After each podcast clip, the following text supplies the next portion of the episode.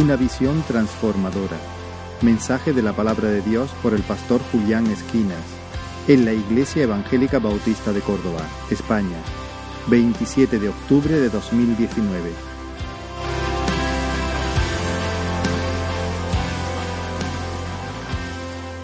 Cristo, amamos a Cristo, Él es suficiente, Él es precioso, Él es hermoso, Él es la razón de nuestro cantar, de nuestro vivir, de nuestro ofrendar, de, nuestra vida, Cristo y solo Cristo.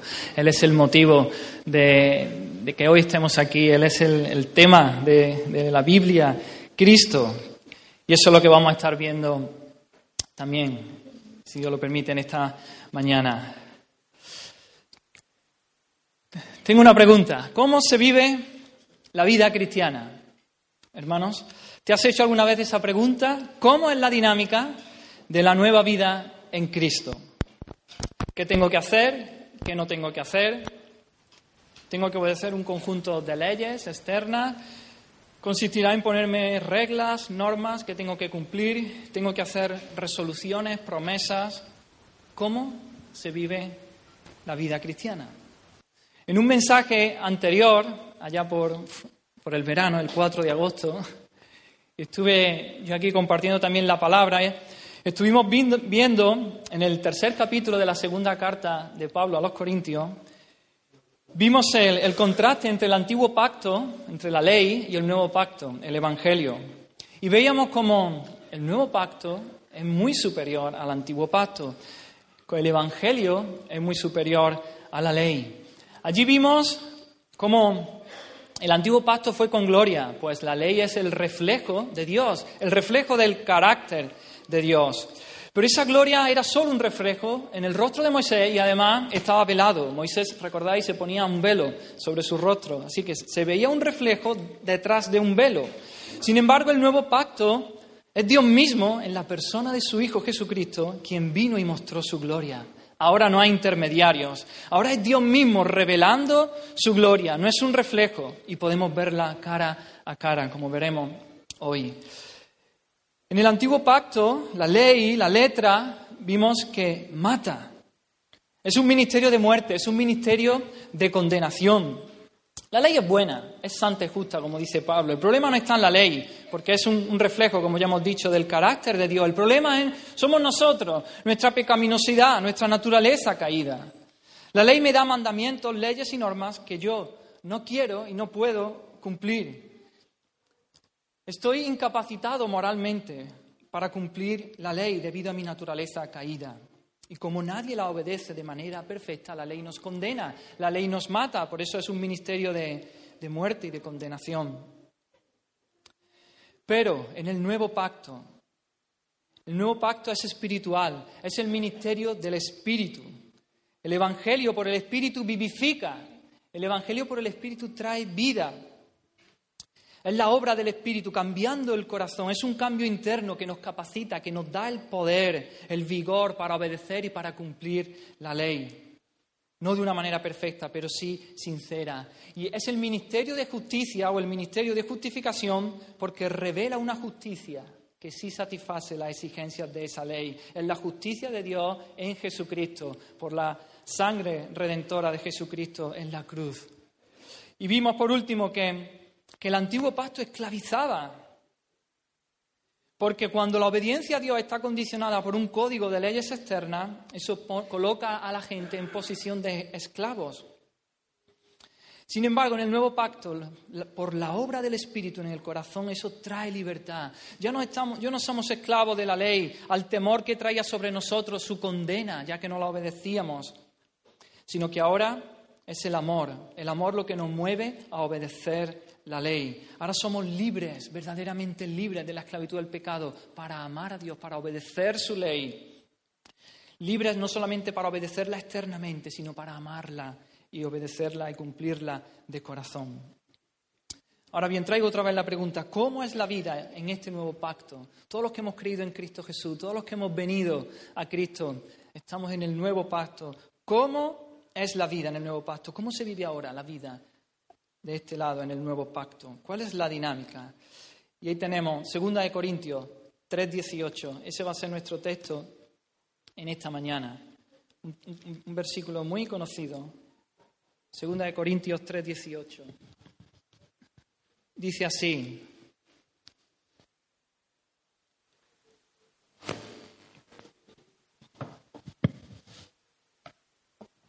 Por tanto, nosotros todos, mirando a cara descubierta, como en un espejo, la gloria del Señor, somos transformados de gloria en gloria en la misma imagen como por el Espíritu del Señor. Amén.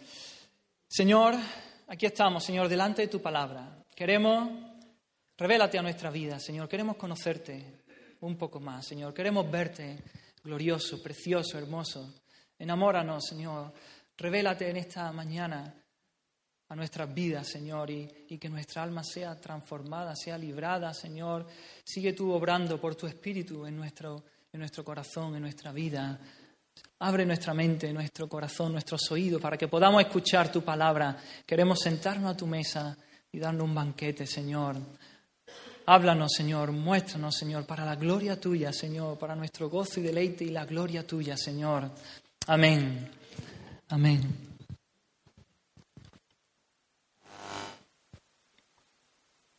Pues lo primero que dice nuestro versículo es esa expresión, no por tanto. Es una expresión que, que viene, que, se, que hace referencia a lo que viene antes, ¿verdad? Es, lo que viene a continuación es consecuencia de lo que ya se ha dicho, lo que ya dijimos, como digo, en, la, en una predicación anterior, ya lo hemos visto. Es la consecuencia natural de aquellos que viven en el nuevo pacto, aquellos que han experimentado esa libertad mencionada anteriormente.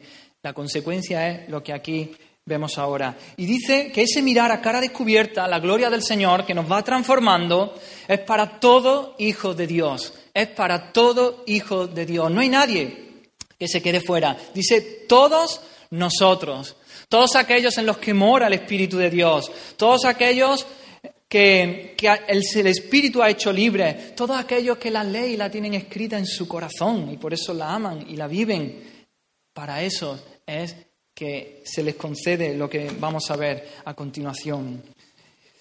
Eh, eh, ya, hemos visto en el antiguo pacto, Moisés era el único que, que, vio la gloria de Dios, el único que podía ver la gloria de Dios reflejada en su rostro. Sin embargo, ahora es un privilegio de todo cristiano. Todo hijo de Dios puede ver a Dios, puede ver eh, a, la gloria de Dios en la faz de Jesucristo.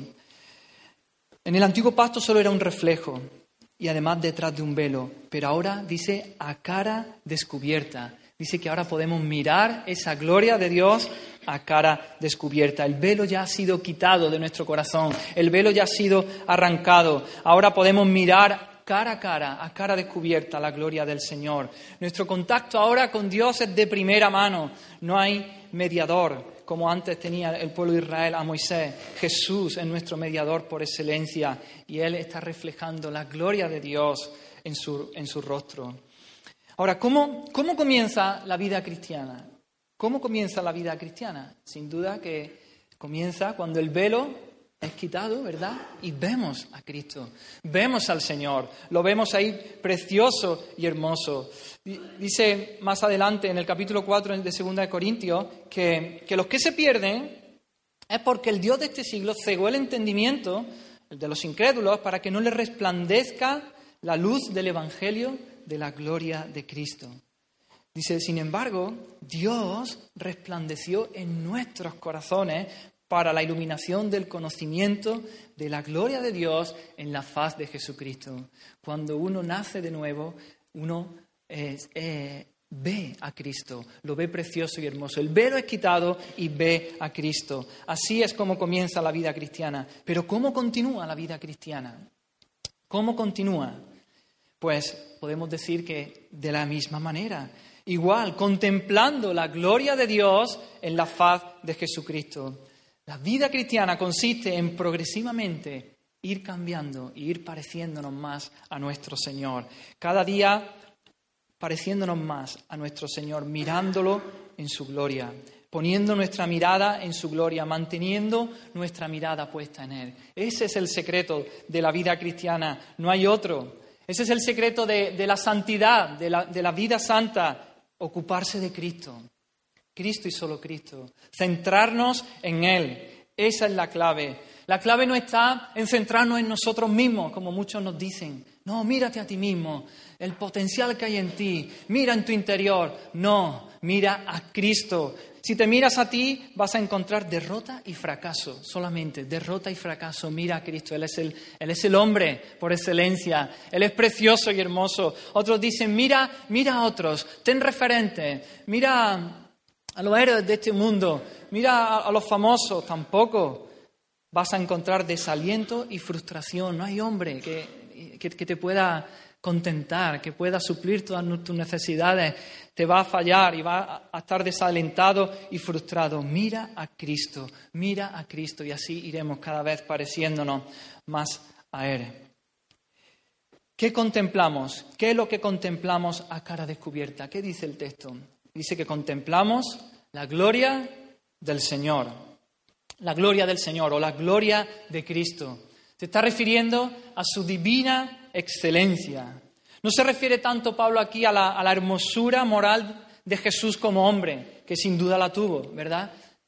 Jesucristo hombre viviendo en este mundo de manera perfecta, sin pecado, siempre obedeciendo la ley, siempre obedeciendo a Dios, amando al prójimo, bendiciendo, haciendo bien siempre a los demás. Sin duda que su vida era bella, era belleza. Pero aquí se está refiriendo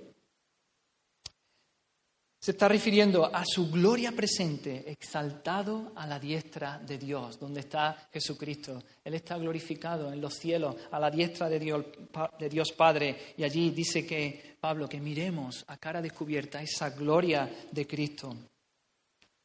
Se está refiriendo a su divina majestad, a sus excelencias, a sus perfecciones, que son el objeto adecuado de admiración y de adoración. El teólogo, el teólogo Charles Hodge dice al respecto, la gloria de Cristo es la suma de todas las excelencias divinas y humanas que se concentran en su persona y hacen de él el centro de irradiación del universo, la más clara manifestación de Dios a sus criaturas, el objeto de la suprema admiración, adoración y amor a todos los seres inteligentes y especialmente a sus santos. Así que ver, mirar la gloria de Dios en, Cristo. Eso es lo que, en eso consiste la vida cristiana, hermano. Esta gloria no es una manifestación física, no es algo que podamos ver con los ojos de nuestra cara, es una experiencia muchísimo mejor. Es una experiencia en la que podemos ver con los ojos de la fe, al creer todo lo que Dios nos ha revelado en la Escritura acerca de Cristo, de su persona y de su obra. Al mirar a Cristo, al mirar su gloria, comenzamos a entender los misterios de Dios. Y es ahí que vemos la gloria de Dios. En Jesús podemos ver la misericordia de Dios, porque Él envía a Jesús a morir, a su Hijo a morir por los pecadores. En Jesús podemos ver la gracia de Dios, que es capaz de, de perdonar el peor de los pecados del peor de los hombres. En Jesús podemos ver la gloria de la justicia de Dios, que entregó a su Hijo para que muriera en la cruz cargando el pecado de los pecadores, para así cumplir la perfecta ley de Dios y no pasarla por alto y hacer justicia, ver su justicia cumplida. En Jesús podemos ver la gloria del amor de Dios, que siendo su enemigos, aún siendo su enemigo, Jesucristo, Dios nos amó, envió a su Hijo Jesucristo para que todo aquel que en Él crea no se pierda, sino que tenga vida eterna. Todas estas perfecciones de Cristo, todos estos atributos de Dios forman parte de su esencia y todos son visibles en Cristo, todos son visibles en Jesús. Eso es la gloria de Dios, su propia esencia, lo que Él es en sí mismo, el conjunto de todos sus atributos irradiados hacia afuera. Eso es la gloria de Dios. Y nadie representa en todo su conjunto los atributos de Dios de una manera mejor que Cristo. Cristo, Dios hecho hombre. Así que, en, así que en Jesús podemos contemplar la gloria de Dios, hermanos. ¿Has visto a Cristo en su gloria? ¿Lo has visto? Si ya lo has visto, si no lo has visto, yo te digo, mira a Cristo. Ahora después hablaremos más de eso. Mira a Cristo. Si ya lo has visto, continúa mirando a Cristo. Continúa mirando a Cristo en su gloria. Acudes cada día a ver la gloria de Dios. Ese es un privilegio que tenemos los hijos de Dios, hermano. Acudir cada día y deleitarnos y gozarnos en Cristo, en su belleza, poder mirar a cara descubierta, a cara descubierta, mirar la gloria del Señor. ¿Estás aprovechando ese privilegio que tienes como hijo de Dios? ¿Te estás beneficiando de ese honor que solo tienen los hijos de Dios, acudamos, hermano, acude a Cristo cada día, deleítate, contempla a Cristo ahí, que se te caiga la baba con, con nuestro Señor. Así que en el antiguo pacto, la gloria de Dios era un reflejo velado en el rostro de Moisés, pero ahora sigue diciendo el texto que vemos esa gloria como en un espejo. ¿Qué significa exactamente? Pues la idea es que es una contemplación más directa, es una contemplación más personal, más intensa. Es una mirada directa, inmediata, no hay intermediario. Podemos a cara descubierta, como en un espejo, cuando uno se mira en un espejo, se ve reflejado tal cual es, ¿no? del revés, pero tienes una imagen directa, clara, esa es la idea, sin intermediario. Pablo quiere transmitir esta idea. Los israelitas veían de manera indirecta la gloria de Dios, pero ahora la podemos mirar cara a cara de manera directa. Ahora bien, ¿dónde? ¿Dónde podemos ver esa gloria de Dios? ¿Dónde podemos mirar a cara descubierta la gloria del Señor? Pues Dios nos ha dado, Dios nos ha dado su palabra en las palabras de las sagradas escrituras, allí, a través del espejo de la Biblia, es que podemos ver a Cristo y ver toda su gloria. Es por eso, hermanos, que todo hijo de Dios es imprescindible, es imprescindible leer, conocer, hermanos, empaparnos de la palabra de Dios, de las escrituras. Es imprescindible para vivir una vida de, amor, de gozo, de santidad, de poder para los propósitos de Dios, acudir cada día a la palabra de Dios. El salmista, el salmista en el Salmo 119 dice, en mi corazón he atesorado tu palabra para no pecar contra ti. En mi corazón he atesorado tu palabra. Hermano, atesoremos la palabra de Dios. ¿Cómo podemos crecer en nuestra vida cristiana? ¿Cómo podemos evitar eh, ¿Cómo podemos no pecar eh, atesorando la palabra de Dios en nuestros corazones? Oh, cuánto, cuánta gente se pierde este, eh, este privilegio. Cuánta gente, hermanos, se estanca en su vida espiritual por no amar, por no meditar, por no pararse cada día a mirar la gloria de Cristo revelada ahí en las Escrituras. ¿Quieres ser santo, hermano? ¿Quieres poder para luchar en contra del pecado? ¿Para vivir una vida de piedad? De amor sacrificial, de devoción completa a Cristo? Pues ya sabes el camino, se nos ha mostrado el camino, Dios ha ordenado ese camino y ese camino es atesorar la palabra de Dios en nuestros corazones. Acude cada día a la palabra de Dios, ya sea joven o adulto, ya sea niño o anciano. Acude cada día a la palabra de Dios. No hay atajo, no hay atajo. Meditar, leer, aprender, memorizar, sumergirse en la palabra de Dios y ver ahí a Cristo, la belleza de Cristo, su gloria. Mira la gloria de Dios en el espejo de la palabra de Dios, hermano. Eh, Jesús también lo dijo de esta manera en, en Juan 17, santifícalos en tu verdad. Tu palabra es verdad. ¿Quieres ser una persona santa, devota, amorosa, pura, virtuosa? Necesitas llenarte de la palabra de Dios. Las escrituras son el instrumento de Dios para santificarnos, para seguir haciendo su obra en nosotros. Solo la palabra de Dios tiene el poder para transformarnos, para transformar nuestra vida. No, no los libros, no un blog cristiano por ahí que, está bien los libros, los blogs cristianos, siempre que te lleven a la palabra, siempre que te lleven a las escrituras y a contemplar allí a Cristo.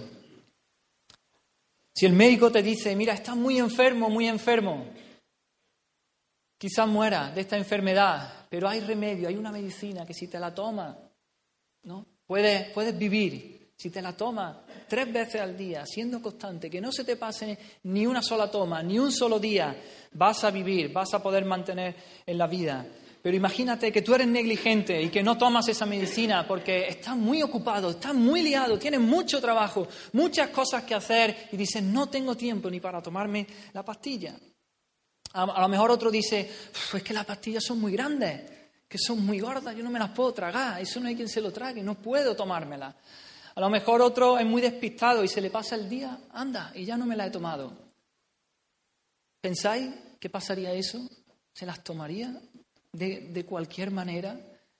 Hermanos, pues la, la palabra de Dios, la palabra de Dios la necesitamos. Es cuestión de vida o muerte que tú acudas cada día a ver la gloria de Dios en las Escrituras. No digas no tengo tiempo, no digas es que, es que no la entiendo, es que mm, es un tocho que no puedo, que... Métete ahí en la Escritura, léela, medítala, ora, pide al Espíritu Santo que te, que te enseñe. Métete ahí en la Escritura, no digas soy muy despistado, se me ha pasado hoy. Métete ahí en la palabra de Dios. Necesitamos también a la vez que, que acudimos a la palabra de Dios, como, como el salmista lanza esta oración también en el Salmo 119, dice, abre mis ojos para que vea las maravillas de tu ley. Abre mis ojos para que vea las maravillas de tu ley. Debemos de orar así, hermano. Debemos de acompañar a la lectura, estudio, reflexión de la palabra de Dios, la oración, la oración. La oración es imprescindible para la vida cristiana. Tiene la llave para abrir el poder de la palabra y aplicarlo en nuestras vidas. Oración y palabra siempre van juntas, son una misma cosa, lo, hemos dicho muchas veces, ¿no? Son dos cosas que no se pueden, no se pueden separar.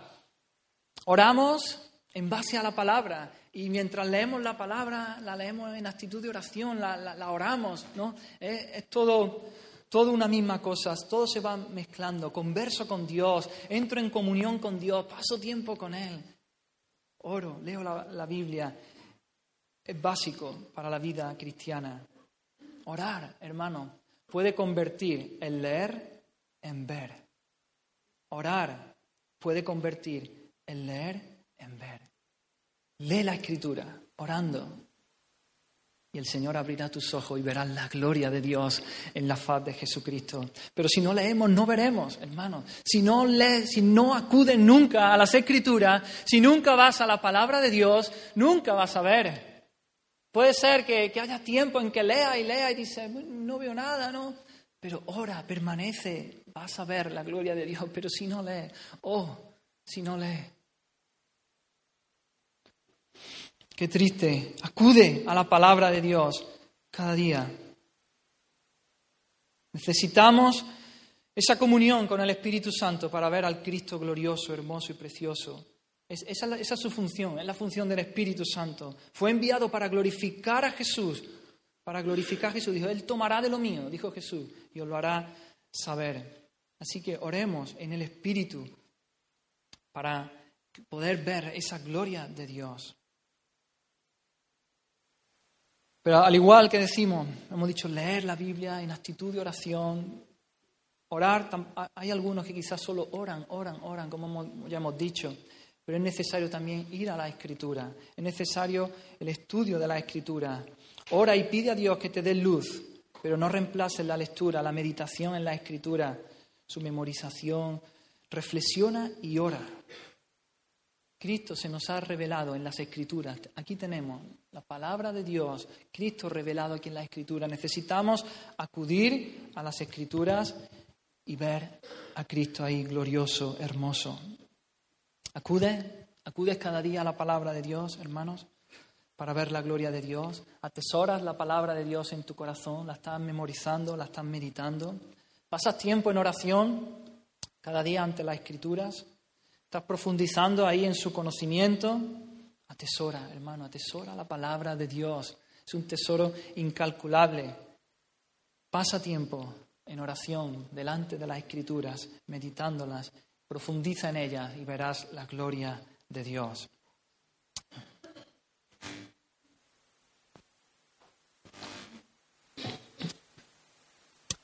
Y sigue diciendo, somos transformados en la misma imagen somos transformados en la misma imagen. Un andaluz habla con acento andaluz, ¿verdad? Un andaluz no puede hablar con acento castellano o un extremeño no habla con acento asturiano. Hablamos con el acento de la gente de nuestra tierra, de la gente que nos rodea. Aprendemos las maneras de nuestros padres, ¿verdad? A veces me dicen, uh, ha hecho un gesto que he visto a tu padre ahí. Aprendemos las maneras de nuestros padres, imitamos a las personas que admiramos también. Es un principio este, que somos transformados por contemplación. Aquello que contemplamos, aquello que admiramos, aquello en lo que constantemente estamos fijando nuestra mirada, nos volvemos como ellos, nos volvemos así. Nos convertimos, nos vamos pareciendo a aquello que admiramos. Te conviertes en lo que adoras. Muy significativo. El Salmo 115 dice, está, hablando de los ídolos, dice, los ídolos son plata y oro, obra de mano. Tienen boca y no hablan, ojos no ven, orejas y no oyen, nariz y no huelen, manos y no palpan, pies y no andan, no hablan con su garganta. Y fijaros lo que dice, dice, semejantes a ellos son los que los hacen y cualquiera que confía en ellos.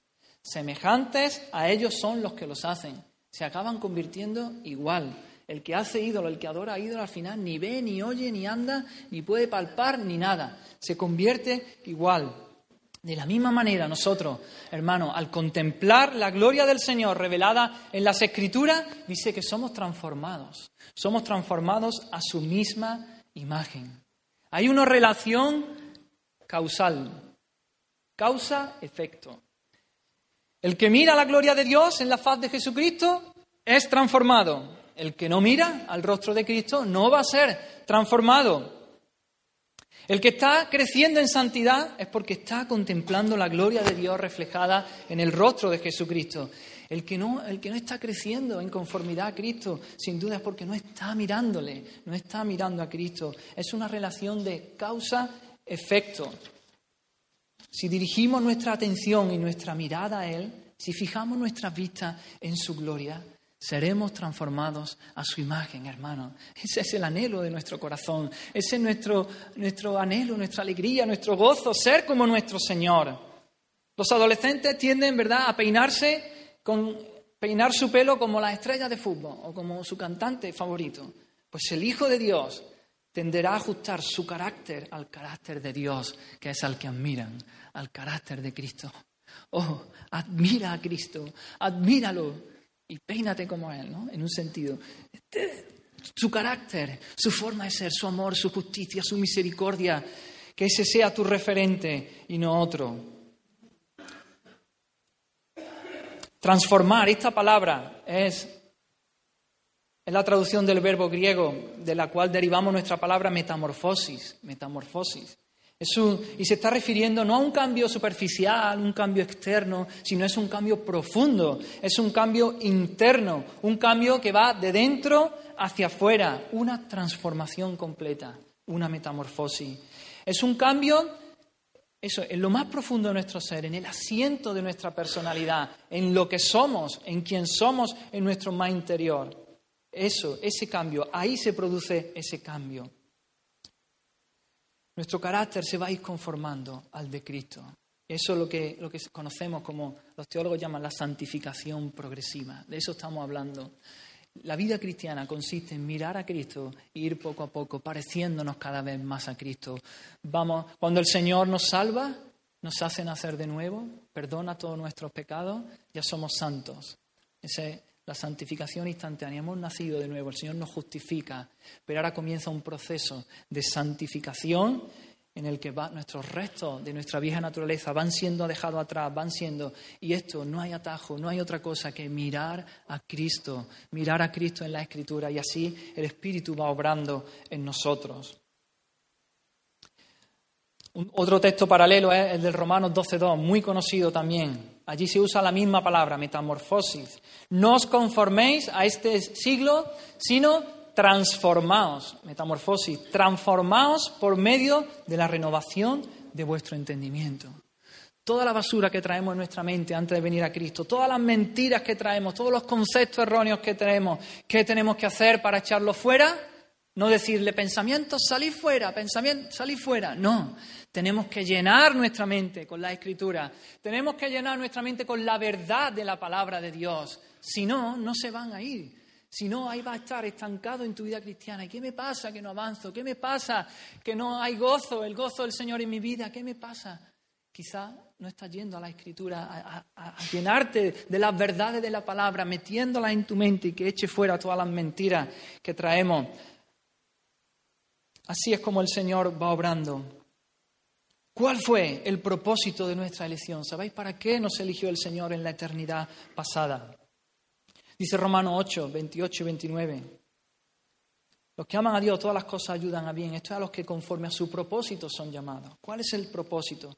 Dice, porque a los que antes conoció, también los predestinó, para que fuesen hechos conforme a la imagen de su Hijo. Para ser hechos conforme a la imagen de su Hijo.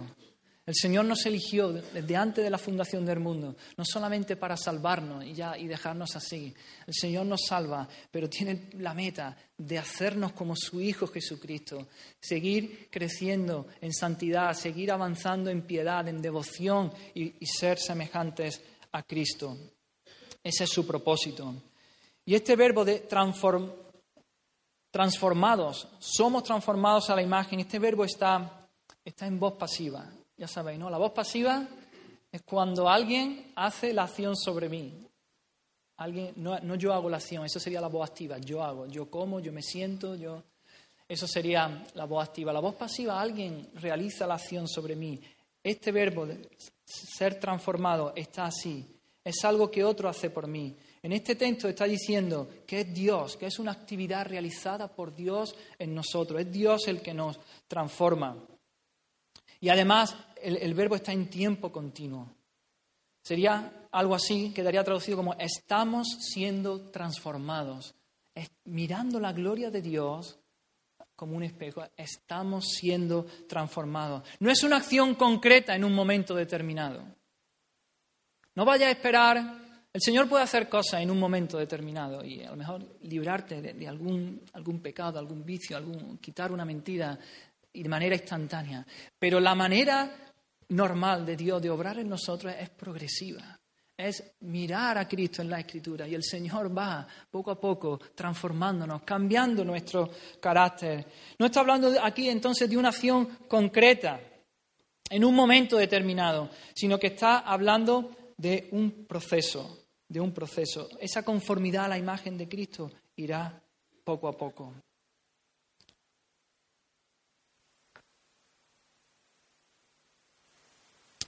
Ahora bien, ¿en qué somos transformados? ¿En qué somos transformados? ¿A qué nos lleva? ¿Hacia dónde? ¿Qué dice ahí? Somos transformados en la misma imagen. Nos va transformando a la misma imagen de nuestro Señor Jesucristo. Jesús, Jesús es la imagen de Dios, ¿verdad? Él dio a conocer al Padre.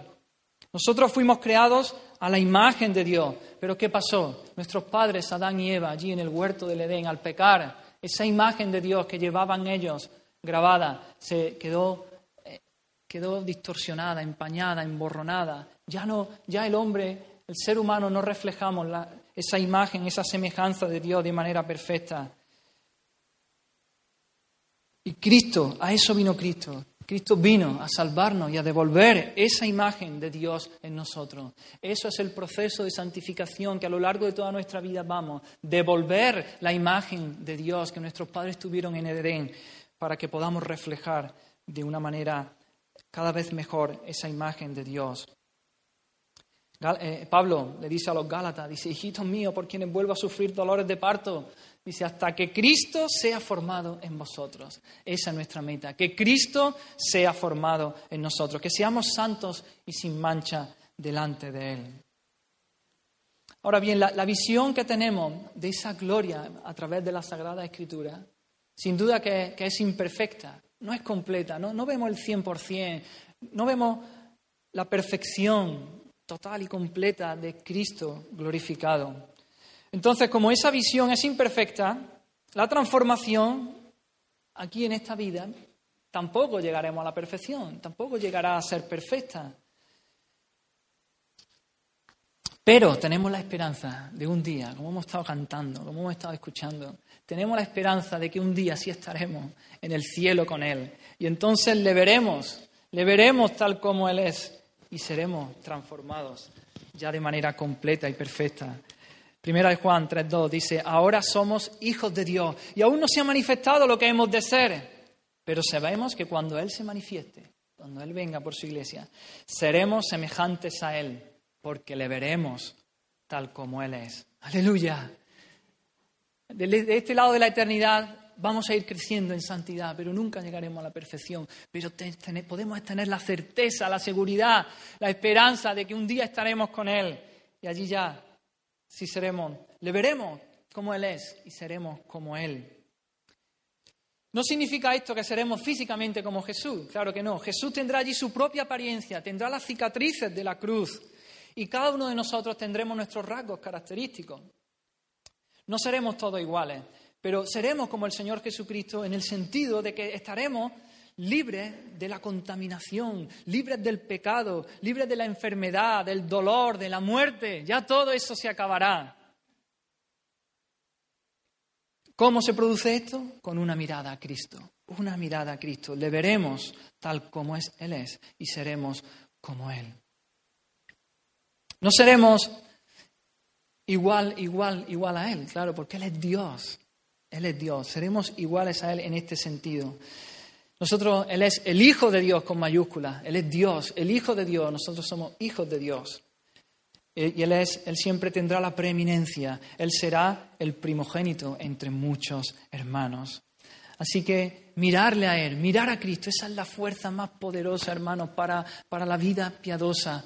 Tú quieres vivir en santidad, mira a Cristo, mírale a Él, mírale a Él. El siguiente versículo en primera de Juan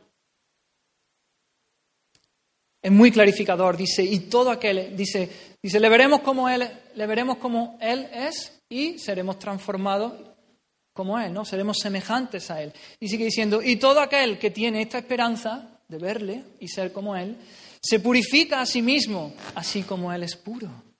Claro, el que tiene esta esperanza de un día verle, ya se va preparando. Ya en, esta vida quiere vivir en santidad, quiere crecer en santidad. Al contemplar su pureza, su santidad, su belleza, eso nos mueve a querer ser puros y santos como Él es. Esa esperanza actúa en el aquí en el ahora. Nos ayuda en nuestra lucha contra el pecado. Mira, tú ¿Quieres vencer al pecado? ¿Quieres luchar y vencer contra el pecado? No, luches contra el pecado. Mira a Cristo, mira a Cristo, míralo a Él, precioso, hermoso, y verás cómo todas las atracciones de este mundo, todas las tentaciones, todo desaparece, se va yendo. Mira a Cristo, contémplalo en su gloria, contémplalo allí, hermoso, precioso, y todo lo demás caerá. Si no haces esto, si te centras en el pecado y en vencerlo, mira, te va a vencer una y otra vez, te va a hacer que muerdas el polvo, te revolcará. Mira a Cristo. Los placeres temporales de este mundo, las tentaciones serán vistas como nada en comparación con su belleza. Claro, esto es un proceso, esto no es de la noche a la mañana, pero es una batalla que tenemos que luchar cada día. Ve a la Escritura, mira a Cristo y verás cómo vas creciendo en santidad. Cuando ponemos a Cristo delante de nuestros ojos todo el tiempo, no importa lo atractiva que pueda ser cualquier oferta de este mundo, palidece, todo palidece ante el brillo de su gloria. Aleluya, gloria a Dios. Existe este conflicto, ¿no? Entre la gloria del mundo con sus placeres breves que intenta tentarnos y la gloria de Dios con sus placeres eternos. Estas dos glorias compiten por nuestra lealtad. ¿Y qué tenemos que hacer? ¿Qué haremos? Mirar a Cristo, contemplar su gloria, porque su belleza, su excelencia es superior, es mayor, es de mucho mayor valor. Mira a Cristo.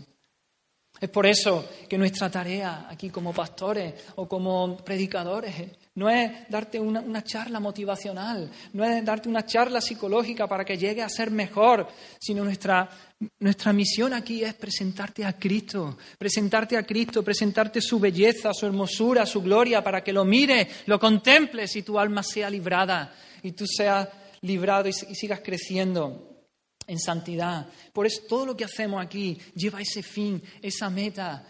Nuestras canciones, Apuntan a Cristo, apuntan a su obra, apuntan a su persona, a su carácter. Cantamos, leemos la escritura, como hemos hecho en esta mañana. Cristo, esa es nuestro único tema, nuestra única melodía, nuestra única canción, Cristo, su belleza, su persona, su obra.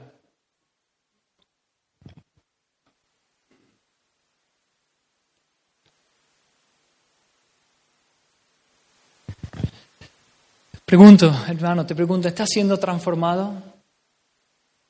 ¿Estás creciendo en santidad en tu vida? ¿Pueden ver otros en ti la imagen de Cristo? ¿Pueden otros ver en ti, aunque sea de manera imperfecta? Ya, hemos dicho, ¿no? Hasta que no estemos en el cielo no vamos a ser perfectos.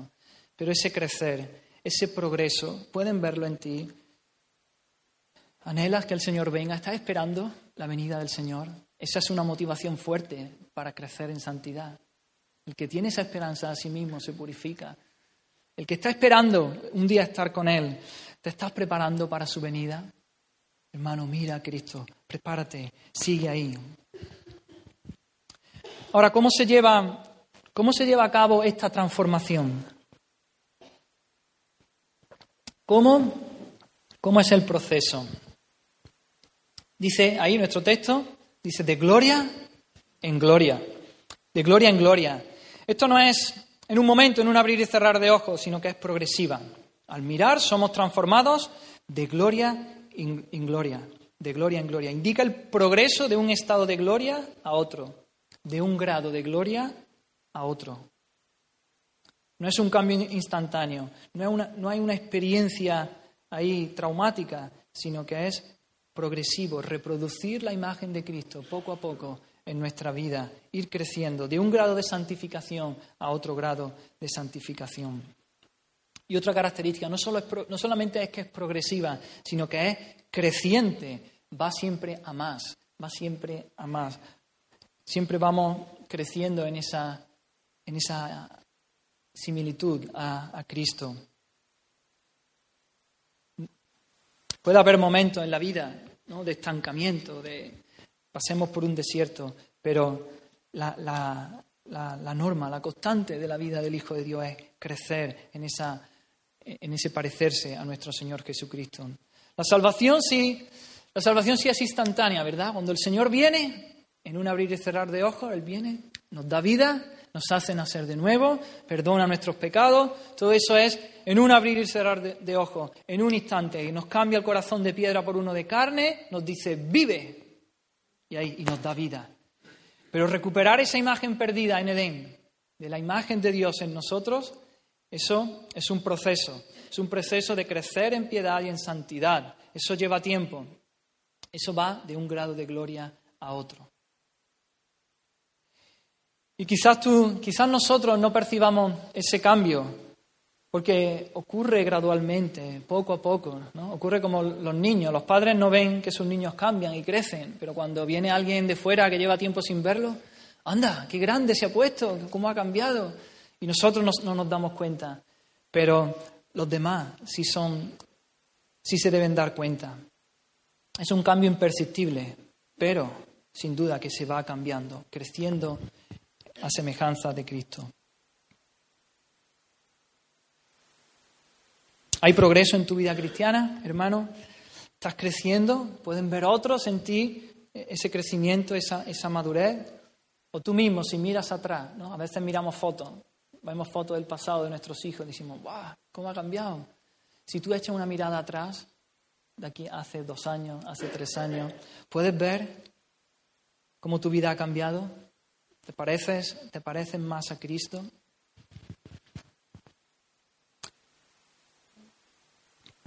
¿Cuál es el agente?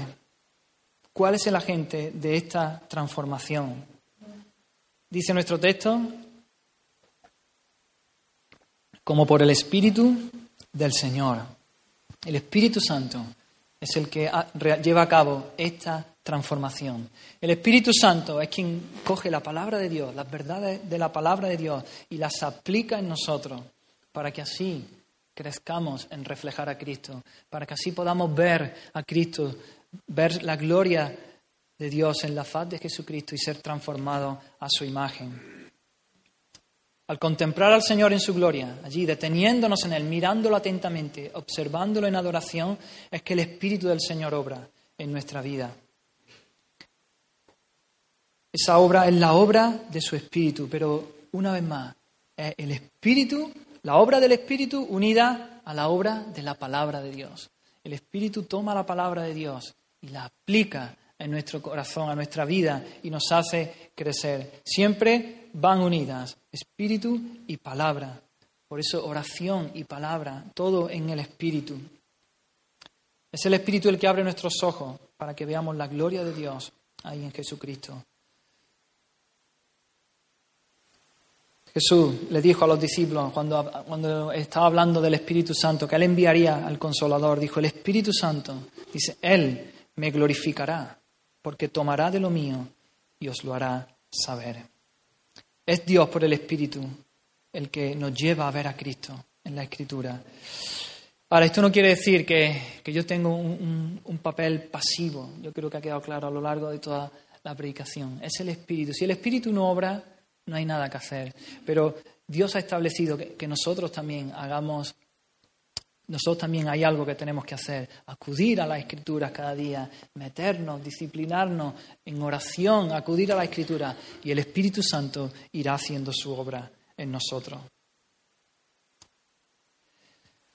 Así que hermanos, la solución para tu crecimiento espiritual no es más reglas, no es hacer más resoluciones, no es más promesas. Que estas cosas no son malas en sí mismo. Pero si no te dedicas a contemplar a Cristo, si no te dedicas a contemplar su gloria en las páginas de la Escritura, no te va a servir de nada. Cuando el mundo nos llega con su abrumadora oferta, con su tentadora oferta, todos nuestros buenos propósitos, todas nuestras religiones, nuestras resoluciones comenzarán a tambalearse a menos que contemplemos toda esa oferta que el mundo nos hace a la luz de la belleza y de la gloria de Cristo. Como tú no estés mirando cada día esa belleza de Cristo, todas esas ofertas tentadoras te van a, te van a atraer. ¿Quieres victoria sobre el pecado? ¿Quieres avanzar en tu madurez? Mira a Cristo, contémplale, saboreale, deleítate en su presencia y sumérgete en su palabra. Hebreos 12 dice, despojémonos de todo peso que nos asedia, de todo peso y del pecado que nos asedia. Corramos con paciencia la carrera que tenemos por delante, puesto los ojos en Jesús, el autor y consumador de la fe. Puesto los ojos en Jesús. Hermanos, mira a Él y solo a Él.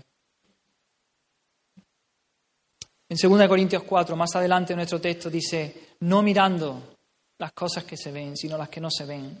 Las que se ven son temporales, las que no se ven son eternas. Miremos a las cosas que no son temporales, miremos a las cosas eternas, miremos a Cristo. Si miramos a las cosas temporales, nos convertiremos en eso, en, el ídolo ese que estamos, que estamos adorando. Pero si contemplamos a Cristo, sin duda que nos pareceremos más a Él. Hay una escena en Éxodo 33 y 34 muy conocida. Moisés le pide a Dios ver su gloria, ¿recordáis? Dice, muéstrame tu gloria, muéstrame tu gloria. Y, es curioso, Dios pasa, él solo puede ver la espalda de Dios, y Dios lo que hace es pasar proclamando su nombre. Moisés le pide, muéstrame tu gloria, pero Moisés pasa proclamando su nombre proclamando quién es Él. Moisés quería ver a Dios, pero Dios en su infinita sabiduría le da lo que más necesita para alimentar su fe y le da palabras. Les da, dice yo, Jehová, Jehová, fuerte, grande, misericordia. Le da palabra, le da una revelación del carácter de Dios, de quién es Dios. Y eso es suficiente para nosotros. Saber quién es Dios, cómo es Dios, palabra. El Señor nos ha dado su palabra revelada aquí en nosotros.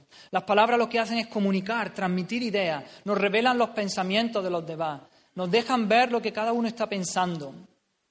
Y eso es lo que Dios ha hecho. Dios se comunica a través de palabras y Dios nos ha dejado su palabra escrita, la Biblia, para que nosotros podamos conocerle y podamos verle y contemplar su gloria y así ser transformados.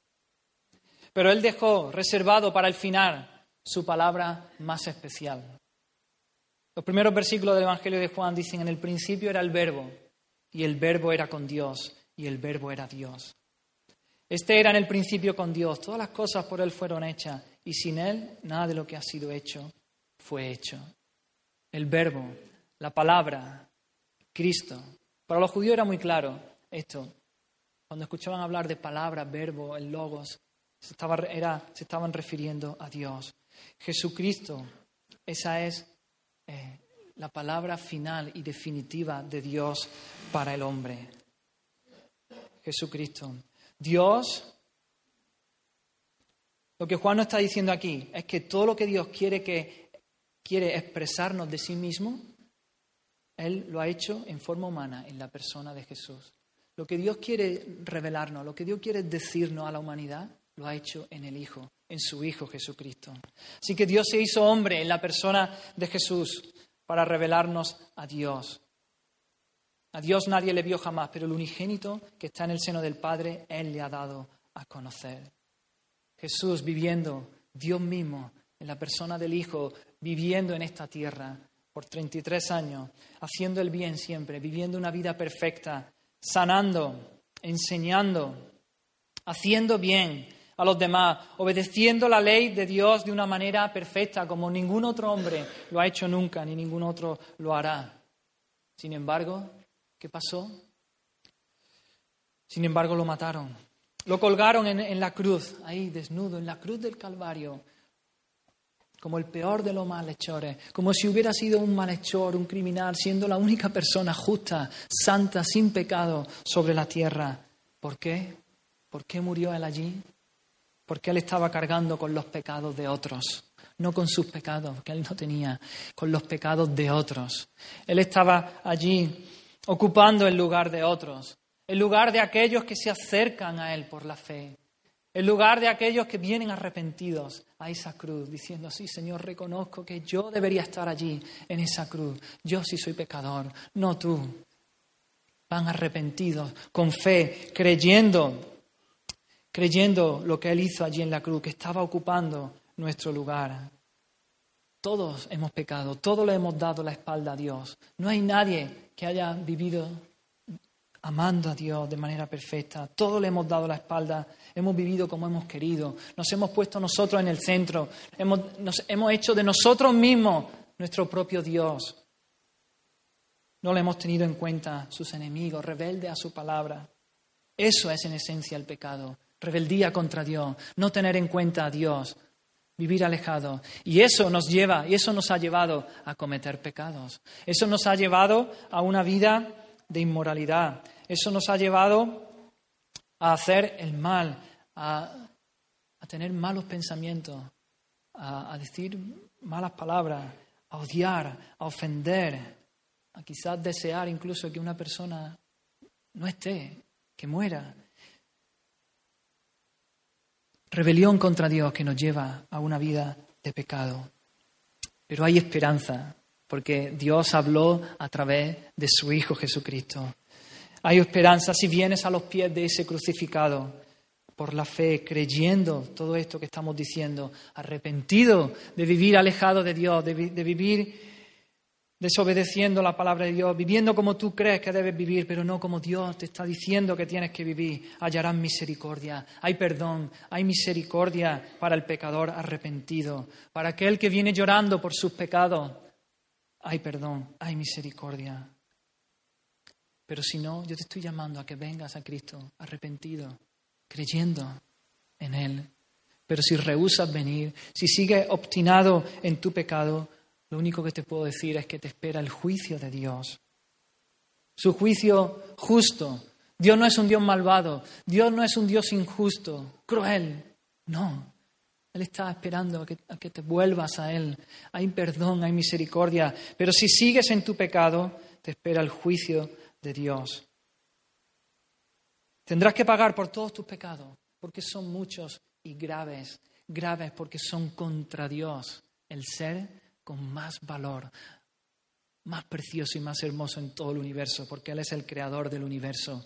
Y ahí está la gravedad del pecado, que son contra Dios. Pero ven arrepentido, ven creyendo, hay esperanza. Y no solo hay perdón, de pecado, hay justicia, esa vida perfecta de Cristo, esa justicia, esas buenas obras que Dios hizo, Dios las, que Jesús hizo, Dios las pone a tu cuenta, Dios las pone sobre tus hombros, como si tú hubieses vivido esa vida perfecta que solo Jesús vivió, esa vida perfecta que ni tú ni yo hemos vivido, Jesús la pone a tu cuenta, como si, como si siempre hubieras obedecido a Dios, como si siempre hubieras honrado a Dios toda tu vida. Pero eso solo aquellos de los que se arrepienten de sus pecados y creen, ven a Cristo, ven a Cristo. Hay vida, hay vida verdadera, vida abundante, la vida de Dios. Es posible vivirla con gozo y con alegría. No tienes que vivir una vida arrastrándote en miseria. Ven a Cristo, ven a Cristo. En Hebreo, ya para finalizar, en Hebreo nos dice el escritor de Hebreo que Dios antiguamente habló muchas veces, de muchas maneras, habló por los profetas, pero que ahora, en estos últimos tiempos, Él ha hablado en Hijo, por el Hijo. Eh, eh, lo que está diciendo ahí es que Él está hablando en el idioma del Hijo. El Hijo es la palabra de Dios. El Hijo es la manera como Dios nos está diciendo, mira, yo doy mi Hijo, ven. Ese es el lenguaje de Dios. El lenguaje de Dios es Cristo. Cristo.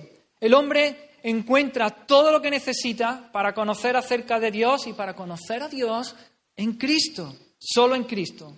El Hijo encarnado es el mejor y más claro y más perfecto lenguaje con el que Dios se comunica con nosotros. Y Dios inspiró a algunos hombres para que escribieran la Biblia, de manera que pudiéramos conocer a través de sus páginas a Cristo, a su palabra encarnada. Todo lo que Dios dejó aquí registrado en la Biblia lo hizo con el propósito de que pudiéramos conocerle a Él, conocerle a través de Jesús, porque Jesús es el resplandor de su gloria y la imagen misma de su sustancia. Así que tenemos que ir a acudir a las Escrituras cada día. Debemos continuamente leer nuestra Biblia. Allí y en ningún otro lugar es que podemos contemplar la gloria del Señor y alcanzar un entendimiento más claro y más profundo de la gran salvación que disfrutamos en Él. ¿Quieres ser transformado? ¿Quieres crecer en, santidad? Contempla esa gloria, medita en esa gloria, saboreala, deleítate en ella. Toma tiempo para ver a Jesús en la Biblia. Medita en Jesús a lo largo del día, mientras estás en tus labores cotidianas, mientras enfrentas las tentaciones. Él es el mismo ayer, hoy, por siempre y está, ha prometido estar con nosotros todos los días. Amén. Vamos a orar, hermano. Oh Señor, gracias por tu palabra. Gracias por tu Hijo Jesucristo. Gracias porque tú lo entregaste, Señor, para salvar, para salvarnos a nosotros, pecadores, alejados de ti. Gracias porque, por esa esperanza, porque hay vida verdadera, vida abundante, Señor. Oh, atráenos, Espíritu Santo, atráenos cada día para que podamos acudir a la Escritura y poder allí contemplar a Cristo. Espíritu Santo, que cuando leamos la Escritura, tú nos reveles a Cristo y su belleza y su hermosura, nos reveles su suficiencia, que Él sea nuestra pasión, que Él sea el deleite de nuestra alma. Oh Señor, te lo pedimos. Abre nuestros ojos para que podamos ver la maravilla de tu ley. Oh Señor, haznos sabios para atesorar tu palabra cada día en nuestro corazón. Y no atesorar otras cosas, Señor. No atesorar, Señor, el internet, la tele, tantas cosas que nos distraen, Señor. Queremos acudir a ti, Señor. Queremos ser como tú, queremos ser transformados a tu imagen y semejanza. Haznos disciplinados, Señor. Asístenos, Señor, ayúdanos, Señor. Anhelamos tu venida, Señor. Anhelamos tu venida, Señor. Queremos verte. Queremos verte y estar contigo, Señor, y vernos libres de, del pecado, de la muerte, de la enfermedad, el dolor, Señor. Oh, Señor, ven pronto, ven a por tu iglesia, Señor, y continúa salvando, Señor, por tu Hijo Jesucristo. Amén, Señor, amén ojos en Cristo, tan lleno de gracia y amor. Y lo tengo.